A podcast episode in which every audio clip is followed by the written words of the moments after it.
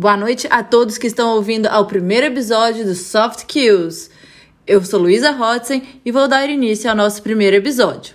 Para começar, nosso primeiro episódio, vou dar uma introdução sobre o que são as famosas soft skills, que tanto ouvimos falar, não é mesmo? Você provavelmente sabe o que são os hard skills, correto?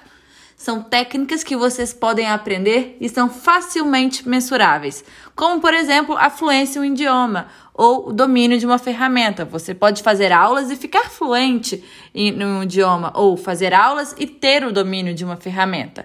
Já o termo soft skills são habilidades consideradas suaves ou leves, que são difíceis de serem mensuradas. Não existem sequer aulas dessas habilidades. Essas habilidades lidam com a relação e interação com os outros, com outras pessoas. Normalmente são habilidades consideradas fundamentais para um líder. Alguns exemplos de soft skills são resiliência, empatia, colaboração e comunicação. Todas essas competências baseadas na inteligência emocional e que distinguem profissionais incríveis da média. E isso não sou eu que estou falando, são os profissionais de RH.